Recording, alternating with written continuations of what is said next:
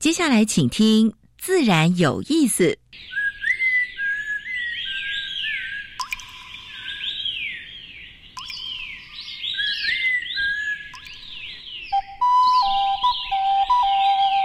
大自然是最能启发人心、最迷人的教室。透过鸟语、虫鸣，顺着山峰、水流，教给我们自然万物的盎然趣味与生命智慧。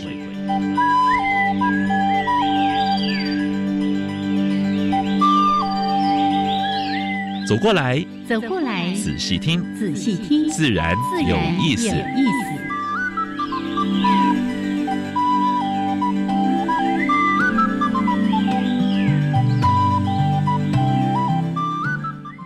Hello，亲爱的听众朋友们，大家好，欢迎收听教育电台。自然有意思。哦，像平时我是燕子，哈林，老师。天气越来越热，然后外面的那个蝉的声音，哇，叫的好多，好真的。哦，叫的好响啊，对，而且种类相当多，所以这个这段时间的话呢，对大家对各位朋友来讲，如果有兴趣的话呢，你不妨把录音机开一开，录一段，录一段，录几段。然后呢，你到网络上去找，你那个找到的类似的声音，还有有一本书就是专门介绍蝉的，那也附一附一个录音带，嗯，你其实可以比着听，你听听过，听听两，听过两个夏天之后，你会变成专家。老师在说的那一本书我有，哎，对，要蝉的什么什么什么的，一个图鉴，一个蝉的图鉴。应该也是大树的书系，对对？对对对对对，OK。老师刚才提到蝉鸣，你白天听到的，跟你在傍晚的时候听到的。还有呢，你在山区听到的，可能都会不太一样。对对对，你在 M P 会听到很清凉的那种。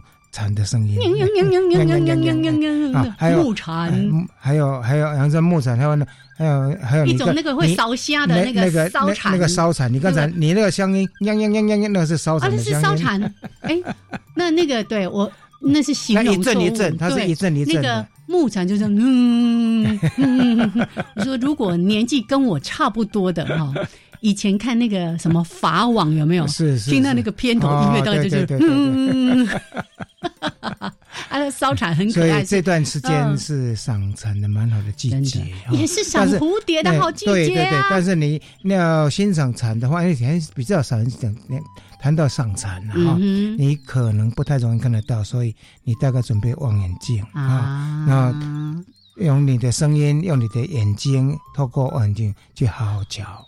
我上个礼拜去虎山的时候，是。其实是为了要去看独角仙。哦，超可爱的那个 光蜡树上面的一颗一颗的，嗯，有没有爬得满满的？满满的是还没有那么多，但是呢，我已经心满意足了，而且呢，还看到长吻白蜡蝉，是，还看到薄翅蝉，哦，那个橘红色的颜色真是超美的，嗯，它那个色型是浅咖啡色型，哎，还有另外一种是。绿色那个翠绿的事情，跟翡翠一样，真的。那我看到那个是橘红，应该就是老师说的那个咖啡色的哈，橙色的，对对。然后蝴蝶呢，这个时候也非常的多，对。所以这段时间是上虫最好的季节啊。哎，我们可以一路讲讲到把这一集讲完呢。那个。最近呢，也是赏蛙的好季节。是啊，晚上晚上。我上个礼拜六到乌来的信贤步道哦，老师又要说我哑咖了哈。我们晚上呢去夜观，是老师有没有看到我有一只手肿肿的？哎，你是被什么呀？被蜜蜂叮到了哦。怎么这么厉害？哎，不知为什么，反正它飞过来，长角蜂飞过来，然后我也不晓得它是谁，因为是晚上嘛，是手要把它拨开，等，哎，它就咬了我一口了。好，那个。各种的蛙类在夏夜哦，真的超热闹的，是是是是。所以老师刚刚不是说很热、很热、很热吗？晚上呢，其实，在山区哦，还蛮凉快的。对，不过夜间的话，还是要注意哈，有安全上的啊。那如果觉得不放心的话，穿个雨鞋，因为蛇现在都在出没。是是是，对，我们也看到小青蛇啊、刺尾青竹丝啊等等的哦。那老师刚刚提到说，哎，像我们到山区去，除了注意自己的安全，也请注意野生动物的安全。对，昨天晚上临睡前呢，看到一个朋友，就是有也是我们荒野的伙伴，他们在三峡那边做挖钓，结果就提到说，哇，那个路上哦，满满都是河树蛙的尸体，几十只啊，就觉得哦，好痛心哦。嗯，所以开车的时候呢，当然在白天也要注意，不要开太快。对，你像这段时间从阳明山那的要往要往淡水那个方向，蝴蝶蛮多的，哎，蝴蝶如果多到会来冲那个。呃，挡风板是是会会会出车祸了，就大家也开慢一点，为了你的安全，也为了别的生物的安全。OK，好了，在每一次的节目一开始呢，会为大家安排两个小单元。第一个单元是自然大小事，跟大家分享过去一个礼拜全世界跟台湾有关于生态环保跟农业的一些呃事情啊。那第二个就是要跟大家分享台湾 special，今天要介绍濒危种的。动物还是植物？动物，动物啊，它超可爱，可是也超可怜。对，因为光是走私就有不少啊，走私啊。全世界野生动物走私最大宗的就是这个最大的浩劫，尤其在最近这几年啊，从非洲。东南亚甚至台湾是好，待会儿再来说给大家听。来，先说一下开心的。今天呢，为大家邀请到一位非常特别的来宾。哎，这个有点异类哦。啊哈，这从小就喜欢鸟 啊，高中就加入那个台北鸟会。嗯，很少的，在鸟会里面都是大都是成人了，哪有高中生？高中生不是很读书读书读书。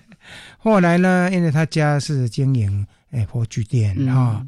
然后呢，跟日本人做生意的关系，哎，又到日本去念书，去学语文，去念书，嗯，然后哎，蛮蛮传奇的。是，那现在是雪霸国家公园的志工，嗯？嗯，那虽然是有自己的事业，但是呢，也在做公益。对，我们今天要欢迎他来，黄明。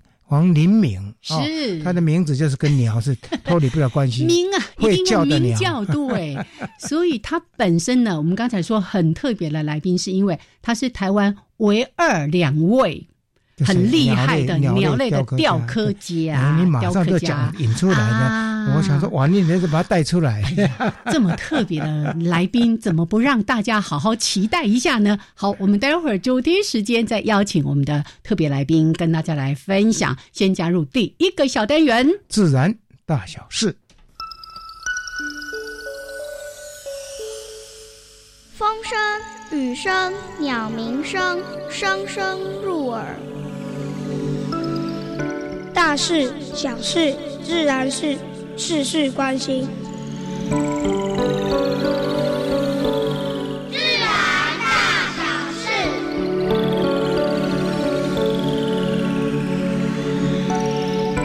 好，我们行政院长哈，哎，真的是一个务实派的哈。他在十一号啊，有一个国家环境教育方案的时候呢，环保署在报告说，哎，二零一八年大概有七千。一百一十四个单位，三百四十万个接受环境教育，然后时数超过多少呢？哦，超过蛮多的哦，超过两千七百三十小时，平均每一个人呢，大概要上满八小时。嗯，哦，好像有落实环教，拍拍手。这任务执行的不错啊，执行环教法真的很认真啊。但是呢，我们的苏奎呢，怎么讲呢？嗯，他说，哎。重要是重要了，但是呢，我们应该，呃，要朝各个部会应该朝个联合国永续发展这个目标来迈进。嗯，要去台湾要怎么样呢？我们做了很多有关于环保的事情，应该让民众去知道，让让民众直接到现场去参观，或者学校现场上，然后呢，可以做个全面的检讨。对，哪一个地方做得好，要拍拍手；哪个地方做不好，应该怎么改进？对不对？是，哎。所以我是觉得这是蛮务实的。对我举手，我举手，我举手要提一个建议是：是刚才也提到说要务实，对不对？其实现在不是都在推什么自工假期吗？对呀，对呀，对。应该让这些公务机关的人不要说哦，坐坐在那边听四个小时的什么环境教育，对对，让他们到各个环境的这些保护团体，或者是对，哎，这些场域，或者是说到到哪有有哪些做好工程的现场，去体验。对，或者呢去当志工，对不对？当志工，你到去当七地志工啊，去清除什么外来种啊，还有清除一些垃圾，才知道说，哎，一次一次性的那塑胶垃圾是怎么这么多严重，对不对？这样才真的是感受深刻，才真的是务实，而不是只是坐在那里听课。对对对对对。应该要进入第二个阶段的了哈，环教环教应该进入第二个阶段。请杨老师帮我们传达一下哈。好，最近政治人物的农舍问题又引起相当大的争议哈，所以农农地农用的问题又浮上台面啊。过去包括像苏家全的啦，还有什么陈金德的啦哈，那最近又有一个某某某某人的知名的知名的政治人物啊，所以像这个东东西的话呢。在房在农地上种房子已经可以说蛮泛滥了啊！政府坦白讲，应该好好全面检讨，嗯啊，因为自己也觉得说，他的农地也不够用啊，对不对啊？农地农用必须要落实啊！对呀，那个什么违建的工厂要即报即拆，那这些农舍呢，要怎么处理呢？对对对，好，呃，矿业法三读还是没有通过，嗯，不过呢。雅尼申请新城山的矿业，呃，这个矿业权的展年二十年已经被高等法院驳回了啦。嗯然后当然雅尼是说他还要再上诉了啊。矿业局说他还要再等等看啊。不过呢，民意到底是怎么样啊？大概社会大家都在看啊。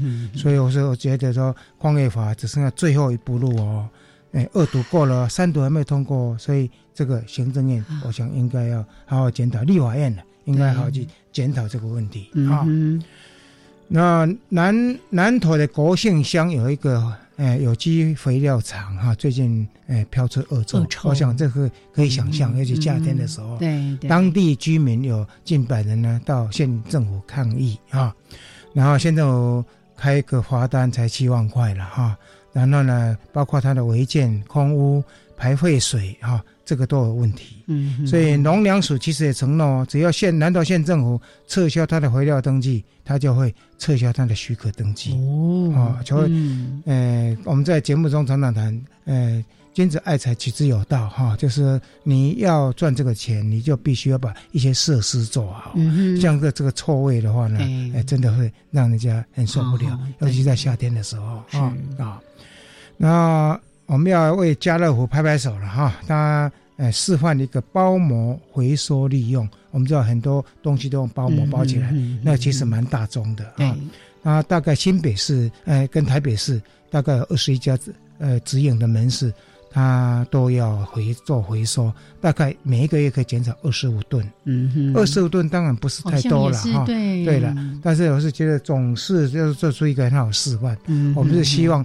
哎，更多的这些大卖场都能够来响应了。对，像绿色和平组织，它也在发起说这些大卖场蔬果裸卖。对，哦，那有一些蔬果，其实你当然说，如果它很脆弱，你一定要稍微做一点包装包装的话，那还可以收了。对，可是呢，有一些其实 OK 的哈，那尽量减少这个包装，因为你一旦包装你就用了，你要再回收又是一个制成。对，好。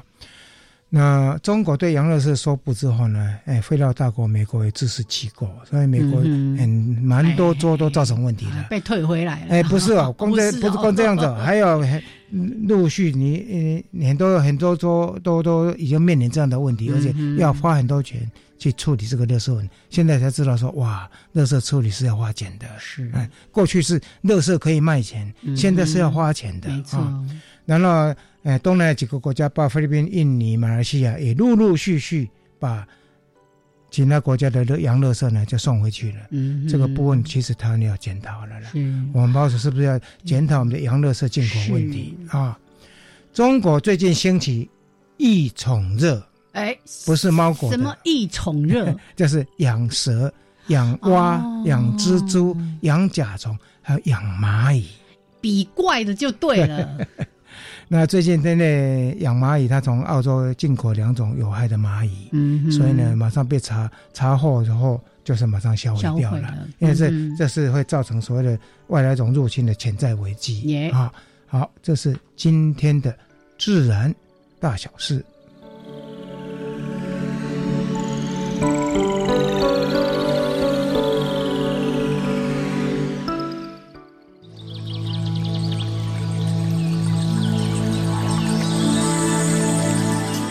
的地方找不到，别的地方看不到，别的地方听不到。台湾 special。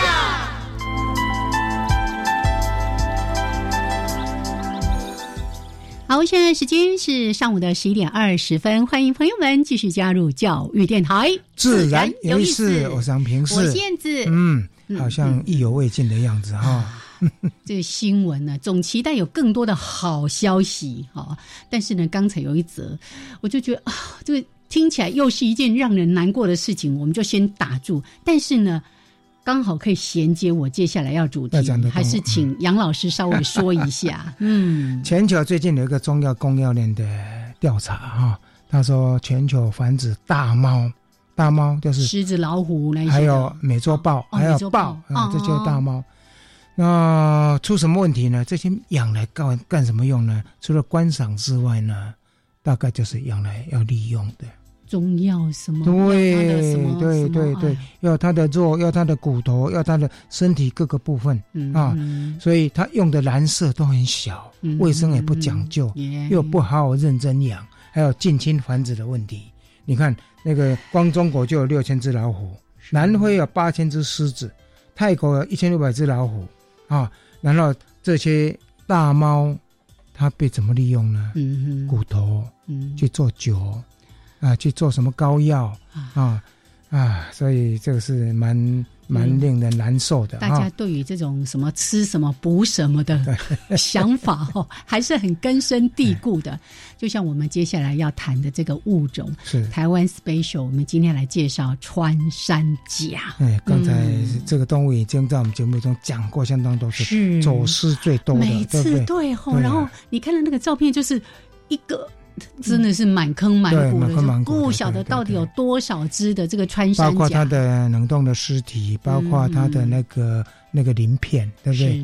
啊，几百万只以上。对，其实全世界只有八种的穿山甲，在二零一八年的时候呢，已经全部全部哦被列为是濒危种，对，保育类，而且禁止国际的贸易。对，而。我们这个台湾的是叫做中华穿山甲，还有另外在马来西亚有一种会比较树栖型的那个穿山甲，这两种已经被列为是极度濒危，很快很快再这样下去，可能就要跟他们说拜拜了。是是是是，对。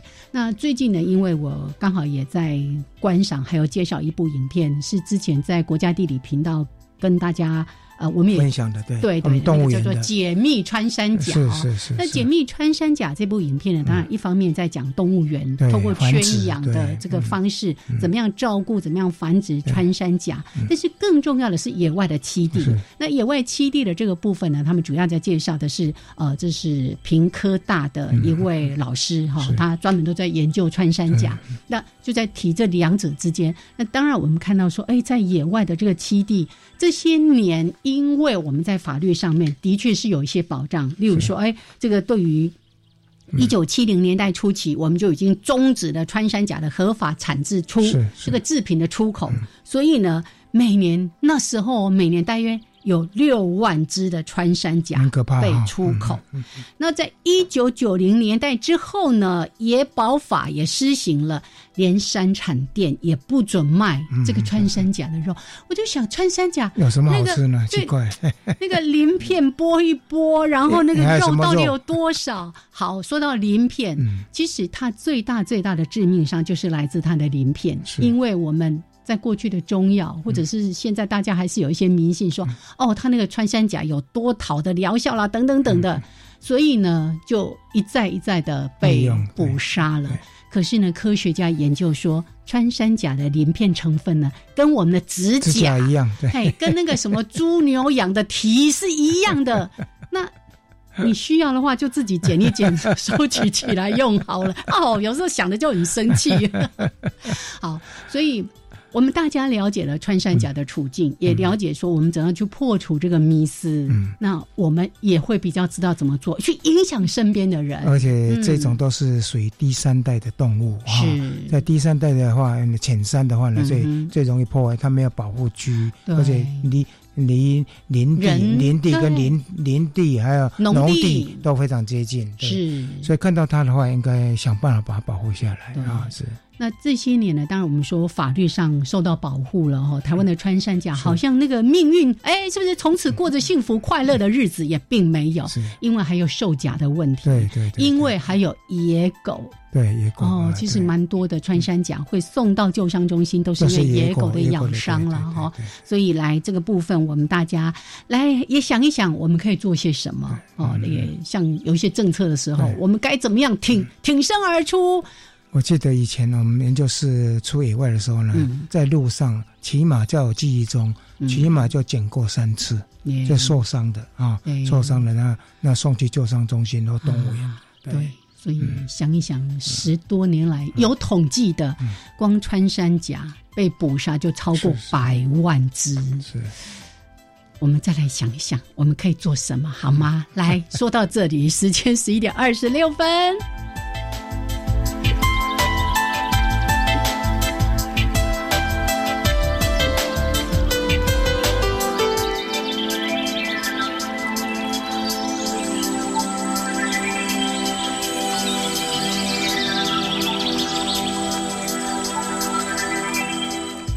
好，现在时间是十一点二十六分，欢迎朋友们继续加入教育电台，自然有意有思思，我是杨平我视。是燕子，我们现在所要访问的是黄林林明。他是台湾唯二的鸟类雕刻雕刻专家。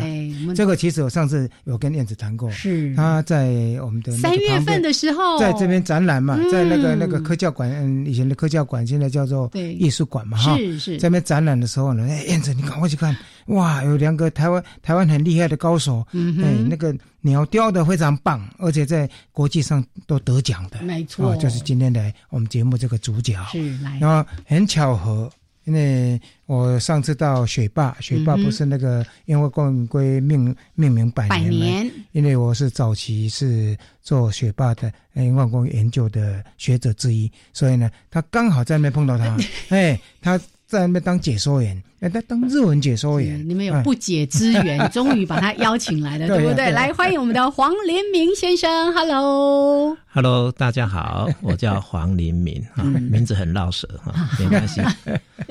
要为鸟类大名大放的对人，是的。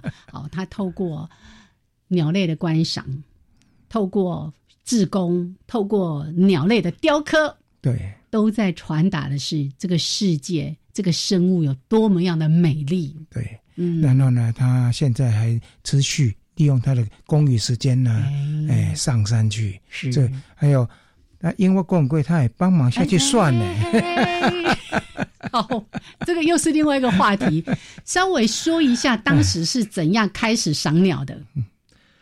开始赏鸟是在民国六十九年左右，高中时代，哦，好哎，高中时代开始，哦好，然后加入台湾。那时候台湾有三个野鸟协会，就台北、台中、高雄。那我住新竹，当然地缘关系就加入台北鸟会。嗯但是那时候也不是说很专心的在在赏鸟啦，嗯，只是一种兴趣而已。嗯，啊，读书啦，啊，然后出国，从日本回来七十四年才开始正式的拿起望远镜来赏鸟。哦，那第一次赏鸟的地点是在中兴大学的惠顺林场，嗯，第一次入眼，看到从望远镜看到的鸟类是绿化梅，哦，绿化梅，绿化梅，嗯那时候就惊一验惊为惊为天天人。惊为天人之后，就着迷 着迷着迷到现在。啊，啊，从赏鸟，然后加入研究团队，然后有有兴趣的组织一些活动来玩。是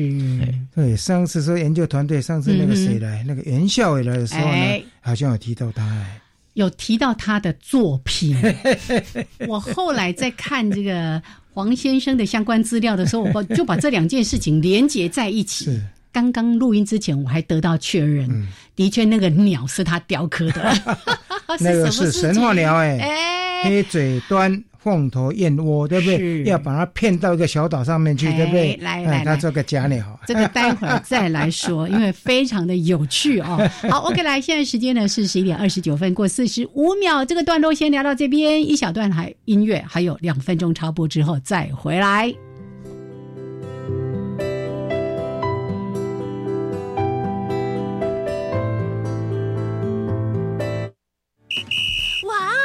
育电台暑期环境教育儿童广播营来喽！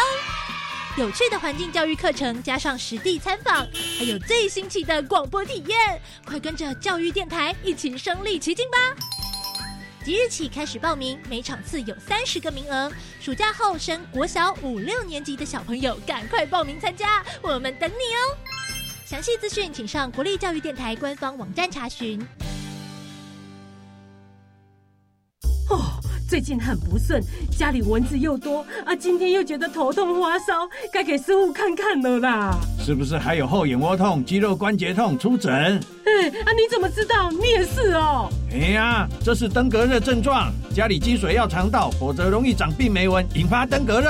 啊，这么严重哦。对呀，赶快去看医生啦！有问题就打一九二二防疫专线。以上广告由卫生福利部疾病管制署提供。哎，你有听过绿色学校伙伴平台吗？有啊，这个平台已经有二十年喽。今年绿校平台第三次改版，成为教育部环境教育入口网，有最新的环教资讯，还有许多教师的经验分享。今年新加入社区参与的评分项目，快来加入绿色学校，成为我们的伙伴吧！请上网搜寻绿色学校。以上广告是由教育部提供。加外加外，阿玛波拉，扎根格玛西卡斯达斯，迪加古拉布古列列。大家好，我是来自台东的胡代明，这里是教育电台。那罗哇那咿呀那呀哦哎呀，那是你呀鲁玛的呀恩，哦朋友们就爱教育电台。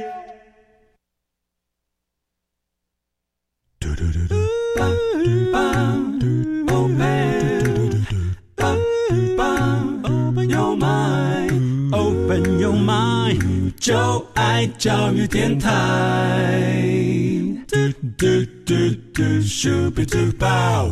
好，时间十一点三十二分，欢迎朋友们继续回到教育电台。自然有意思，我是平是。我现在我们现在所访问的是黄。哦，明林，黄林明先生，我常常会把他名字叫错。好，我们鸟类的雕刻师、雕刻家，也是雪霸国家公园的志工。嗯，他其实赏鸟很久了哈，但是呢，科鸟大概历史没有多久了哈。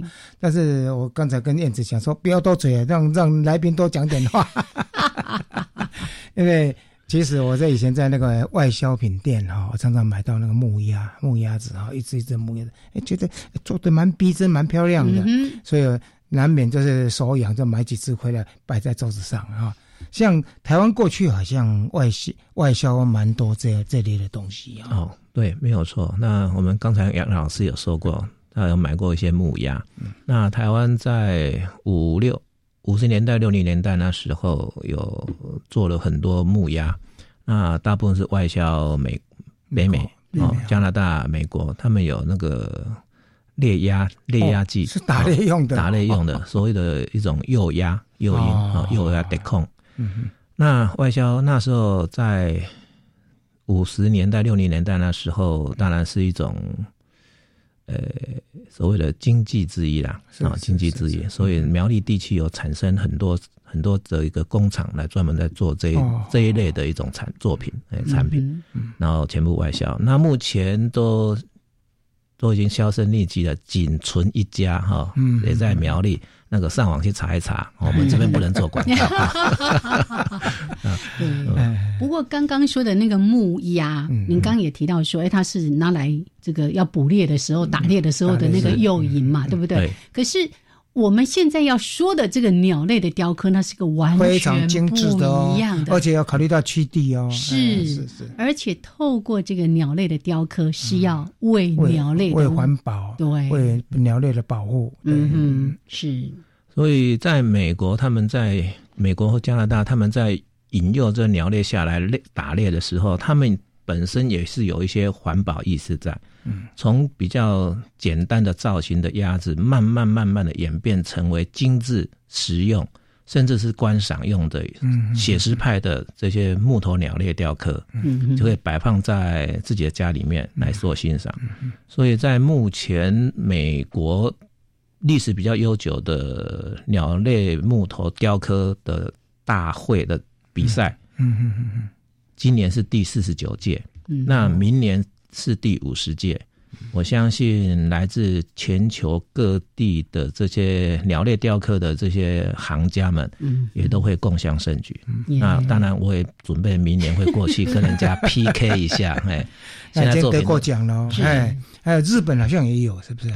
日本的话也是有。那目前日本是第二十二届。第二十二届。那我真正拿起工具。来做这些鸟写实派的鸟类来讲，是二零一零年那时候开始。嗯二零一零年开始的话，就那时候，那时候是因为 被另外一个鸟类雕刻大师哈所引诱。那你可以，我也可以啊！哈，苏拉姆苏丁，哎，那还能够手牵两个人就手牵手就过去了。哎，当然我们都是没，我们两个默契很好啊。都一定是在不同的同样 label 不同的不同组别来跟人家 PK，是是是是，那都很幸运的。每一年到目前为止，二零一零年到目前二零一八年，现在是一九年哦，还没有去参加，十月份才会过去。二零一八年在这个九年当中，我们每一个每一件作品，每一年呐。都会有得奖，嗯，第一名、第二名、第三名或佳作，嗯。嗯甚至二零一八年去年去美国，哎，我们两个人也都是得奖，嗯带过去的作品，嗯，我带了三件作品，三件作品也得奖，嗯，李老师他带了三件作品也都是得奖，哦，啊，那可能是运气比较好吧。台湾之光，台湾之光，哎，真的不容易，因为鸟类雕刻我。因为我看过那个手工的哈，那羽毛是每一个根羽毛几乎都雕出来，而且颜色颜色是最难的，啊，颜色把颜色都都会啊上色上色那是非常不容易的哈，所以栩栩如栩栩如生。还有一个就是说，它不光是科鸟本身，它把它的生栖息的生态背景整个都雕出来，对，这要配合整个鸟类它栖息的环境啊。那刚才杨老师有说过。在鸟类的色彩学上面，我们单单在赏鸟、观鸟的时候，我们只是要一晃，哦，那是什么鸟？那是什么鸟？哦，颜色大概在什么地方？大概是什么地方颜色？这个就是非常变成一个赏鸟人的一种尝试。可是当我来做这些精致型，嗯，这个实物型的细致会有困难，会有困难，对不对？哎，就就什么地方的颜色，什么地方的颜色 哈，这个就开始去讲究了。嗯，这个。就是搜寻了很多照片啊，将自己的照片啊，或是说网络上面的照片来看。我看这样不够吧？你要常常跑一些像野外去，或者是特生要去看待标本吧？对，哎，对不对？对，杨老师说的对。除了看照片之外，嗯，当然看到实体东西是最好的。对，所以就跑到呃科博馆啊、科博馆啊，或者特生中心，是是，去跟这些做鸟类专家。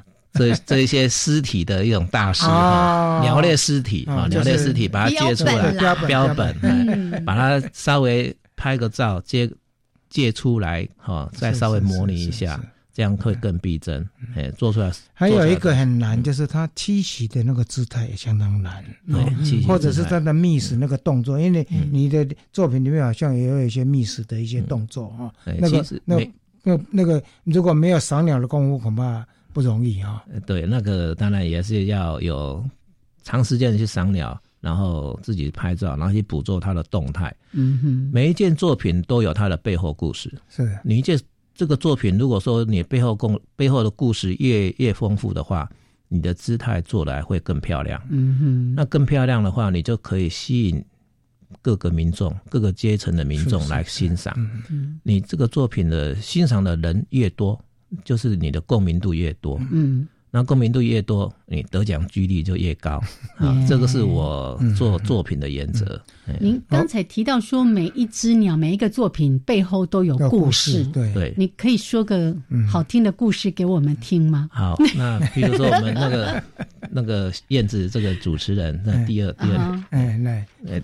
那那那个这个吗？哎那个档案啊，好好。哦，我现在手上拿着就是一个照片哈，这个照片就是利索路，嗯，利索路对，利索路。觅食哈，利索路的觅食的状，利索路的觅食的状况，它的动态是怎么样？它的目标瞄准的是哪边？嗯，虽然是有一点点的一种抽象，但是你要将这个动态的故事是无形当中传达到每一个欣赏的人的心目中，是。这样才能感动他们。哦，这个就是我们的故事。是。哦，那你怎么样去做到？人家一看就知道说，哇，这个动作就是要准备做什么，而且他的整个环境、他的姿态都要结合在一起。你看他那个脚的那个力量啊，脚爪子先抓这个树枝，然后呢稍微弯曲，然后呢那个笔直的那个头，哎，像跟箭一样的，对，准备俯冲下去，准备俯冲下去。不管你做，就是。比较随意性的，如果说你做比较路路易性的。话，你也必须要看到你这只鸟站在枝头上面，它准备做准备，它在做什么样的，他在思考什么，或者他准备做什么下一个动作，你必须要用作品来去传达给。欣赏者去知道，嗯嗯，你从二零一零年到现在已经得过无数的奖了哈。现在每一张每一个雕刻大概都有一个背背后故事，对，有没有出书？还没有，还没有出书。我是建议说，你要针对每一个雕刻那个背后的故事啊，你在什么地方哎看到这个鸟，然后你为什么去这样子雕，把那个 story 就是写下来。杨老师，哎。杨老师讲的真的是讲到我的肺腑，讲到我的心坎里。杨老师很喜欢给来宾压力，就赶快出书啦，赶快怎么样啊？因为这个记录下来会影响到后来要看鸟的，或者是后来哎哎，我也可以去当鸟类雕刻师啊，施法对不对？是啊，那个那每个才学得到。对对，没有错哈。那。杨老师刚才讲到说要出书哈，当然要 money 哈，这个要要再从长计议一下啊，希望大家能够帮忙。先写下来，先写下来。对，因为刚才提到说，这样的雕刻它其实是结合野外的经验，对，也结合专家学者对这个物种的一些相关的研究，因为你这样子才能够真正抓住它的精髓，对不对？对的，对的。对，像我这边看到这一只。你可能在中高海拔还蛮常见的这个手鸟，对不对？对对。啊，他每次看他就是切切切切切，你几乎很难真正仔仔细细的看他哦。哎，像这个作品，他连他停栖的那颗。你像个石头，然后上面还会有青苔啦什么的，哇，真的哦，对，就觉得他们他们他们在做这些背景的时候，就是蛮感动。我是凑进去，凑到错错到那个作品上面去看，哎，那个怎么青苔之类怎么去做出来的？他有没有跟你说？你看你看清楚了吗？表示你靠太近了哦。啊，当然做这些做做这些后面的背景来讲的话，都会参考到我们。做这些所谓的模型的一个模型的这些用具，嗯，哦，我们市面上或是各个国家领域的做一些模型，那模型他们本身就会做出这些所谓的其他的配件，嗯，那我们鸟类鸟类木头雕刻来讲的话，它的一些栖地环境的话，也多多少少会利用他们这些配件来作业，来做一些工作，嗯，那这些青苔呢也是一样，嗯，哦，甚至有些树枝，嗯，甚至有些果实。可以应用的话，我们会应用；是那不能应用的话，我们自己要去把它做出来，刻出来，对，把它做出来。所以，像在野外，你是不是有时候要收集？就是说，哎，它栖息在这根这棵植物上，或者它吃这种植物，嗯，要不要把它的果实，或者是说把它的树枝？拍下来，或者说把那个样品的采采采下来，哦，多多少少我都会捡，我都会捡拾捡拾落落落果捡拾那些它的果实啊，或是。它叶子，或者它树枝的一个奇形怪状，嗯，然后配合未来配合这个鸟类的栖地啊栖栖这个树栖的一个状况来看，来来制作，应该这样会更加的一个写实。是，你看刚才黄先生他的说明，他不是去采集哦。从树下树下的捡拾那些掉落的等等的，对对，这个就是我们在做环境教育上面很重要的一环，很细微，但是呢，会让民众有感。嗯，我想拍摄应该是最重要的啊，然后再采集这些落果、落叶或者落或者树枝之类的，对，没有错。嗯哼，好，我们待会儿呢再继续来跟黄林明先生来做请教，尤其呢他在雕刻鸟类，当然那个参加比赛了。得奖那个都都是后端其次的，是他在做这个事情的时候，其实背后有很多对于鸟类的爱，对于鸟类生态保育工作的一些想法。我们待会儿呢，在节目里面继续跟大家来分享。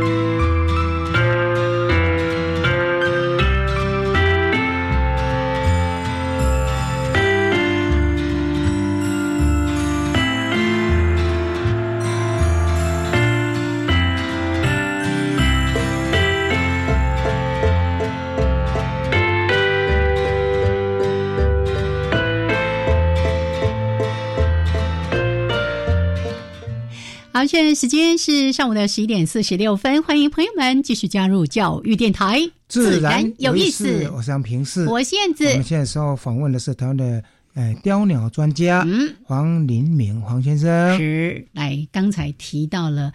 关于每一个作品背后都有故事，而且这每一个作品未来也都是我们黄黎明先生他希望透过他的作品去做更多更多生态教育的这个工作。来，这个部分很难得呢。来，我们来说一说。哦，当然，这个鸟类木雕，它除了基础的教育之外，它有环保意识。嗯，它还有所谓的，呃，糟糕。艺术 艺术艺术面哈，对对，我们要做一个作品来讲的话，除了雕刻技术之外，还有色彩技术，嗯。嗯，还有它的后面第一个另外一个层面就是你怎么样去做保育，嗯嗯，那保育来讲的话，就刚才我们燕子主持人就有说到严孝伟老师所提到的一个黑 嘴端凤头燕鸥，那这也是透过那时候应该是在。一百零三年或者一百零五年的时候，呃，台北鸟会来找我说，他们要赶快做了，赶快做一个一个幼鸟的工具。我说你你这个做幼鸟工具，你总是要有一个什么什么鸟吧，才能让我去做吧。那怎么去做啊？大家再再来研究。然后他们就赶快哦，什么黑嘴端凤头燕哦，神话之鸟，对对对。给我的时间只有一个月。啊，要做两百个，做两百个，要做做这么多。对，那我给他的一个答案就是说，我只做一个，嗯，那我们其他来做翻模的，而且我们东西是要摆在户外，嗯，摆在无人岛上面，是是是，必须要经过马祖马祖外的无人岛，对，所以要经过风吹日晒雨淋这样子的一种考验，嗯，所以在讨论之后就决定用什么材料去做，嗯哼。做了之后，当年翻模，对，做做翻模。然后当年当然是有经过马祖县政府，还有马祖两会的互相配合，还有我们一些船老大的一种资源，是是是，就送到这些无人岛上面。那这无人岛上面呢，原本是有燕鸥的，那为什么会不见了？为什么会他们这些燕鸥都不来了？嗯嗯嗯。好，没关系，那我们就用引诱的方式来欺骗这些这些所谓的凤头燕鸥啦，或是黑嘴端 凤头燕鸥这两种。嗯。那把它摆上去啊，跟他们说这里适合鸟居。对，所以这些鸟类呢，看到有同伴在这些无人岛上面，他们就会下降下来。真的把他们骗来了，真的把他们骗来了。就当时就放在三个无人岛上面，然后三个无人岛都成功，是因为当时有有一些所谓的录影，好，然后定期的在定期的在。海上面在巡逻，探探有没有筑巢现象，结果当年就成功了。那有筑巢吗？有筑巢，也有筑巢，也有筑巢，所以一直延续到现在。嗯，那今年呢？今年台北鸟会也是一样，要我再补充数量。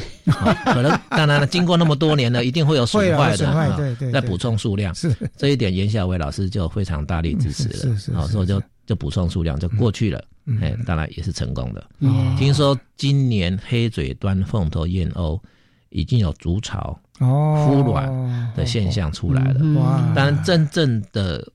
的结数量结果，当然还要等后续嘛，等后续的一个一个调查结果才会知道。哎，是来这个事情，我们要稍微帮大家描述一下，因为在六月初的时候，我们曾经访问啊袁孝伟老师，那因为他也一直长期都在从事有关于黑嘴端凤头燕鸥的这个研究。那上次他有提到说，因为呢，他们当时都集中在某一个小岛上面，在这个孵。繁衍后代啊，他觉得这样有风险，因为万一万一有天灾，把那小岛摧毁了，是嗯，鸟类都不见了。所以呢，那个鸡蛋不可以放在同一个篮子里面，分散风险，就用了这样的方式夹鸟，然后放在其他的小离岛上面，骗到骗到骗他们过去那个地方。对的对的，没有，而且在那边能够繁衍下来，这非常不容易。是是。是是，而且是。神话鸟也在那边立足了啊。对呀，对。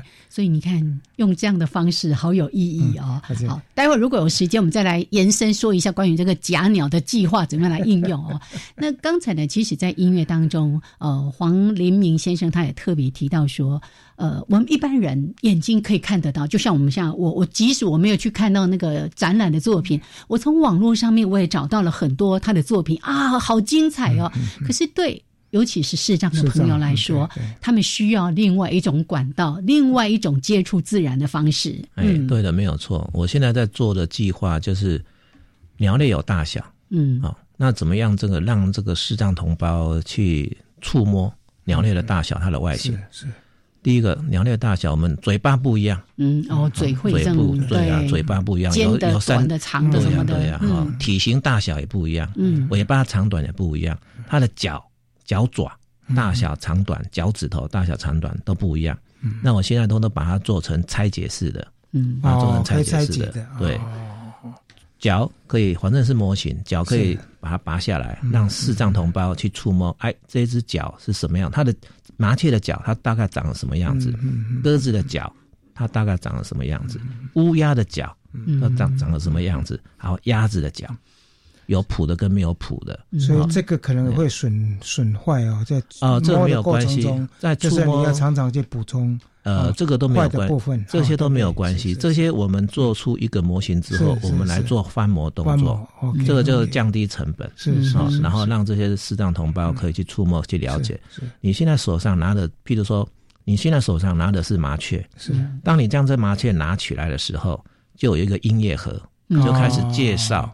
介绍你手上拿的这只麻雀，它的嘴巴，嗯。嘴巴长得什么样子，大小长得什么样子，然后它的色彩分配在在哪个部分，还有它的鸣叫声，哦，才会知道。翠鸟翠鸟的鸣叫声，鸽子有鸽子的鸣叫声，各个鸣叫声，因为我们现在在收那个鸟类的收音的这些这些。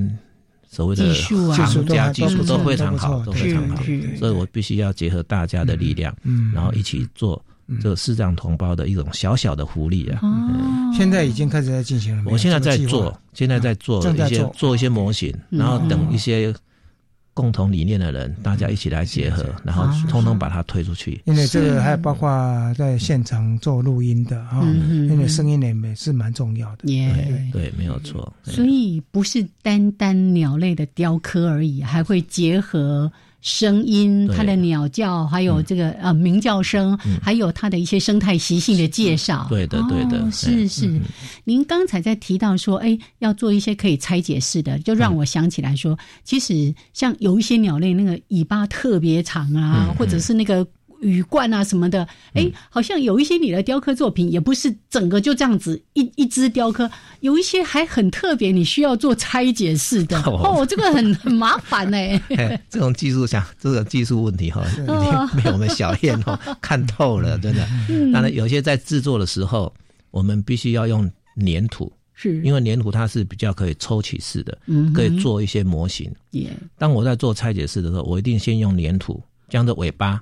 把它补上去，嗯哼，那补上去的时候，在粘土还没有干化硬的时候，我这些这些羽毛，譬如说，呃，黑长尾雉，嗯，黑长尾雉的尾巴很长，是，那你怎么样子让它活动？嗯，所以，哎，我把它做好之后，粘土把它摆好，我们尾巴把它插进去，嗯，然后它还没有硬化之前，我们尾巴一个把它拔出来，嗯，啊，那些孔洞就会保留着，啊哈，那未来这些羽毛，我希望说可以拔拔出来几次。那个第几根第几根，有些不可以拔出来，有些可以拔出来，就是让让不管是明眼人呐，或是视障同胞，都可以去触摸，是是是，是这样子，这样才会比较有。所以现在蛮有 教育的意义哈，比较有意思。所以我觉得里面有机关，要，拔第几只会出现什么？拔第几只会被被鳄鱼咬死的，咬死。啊。所以这样的方式哦，就其实真的是也费尽了很多的苦心哦。那也希望说为这些没有办法用眼睛实地的看到您的作品的人，能够提供一个好的，也算是一个解说的管道。也是有解说一种教育。嗯，其实这个可以延伸到以后就用。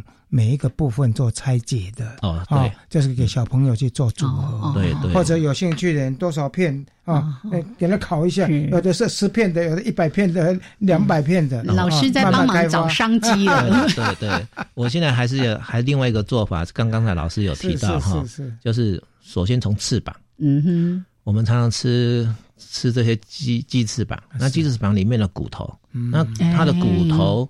长了什么样子？长了什么什么样子？然后它骨头怎么跟它的羽毛结合？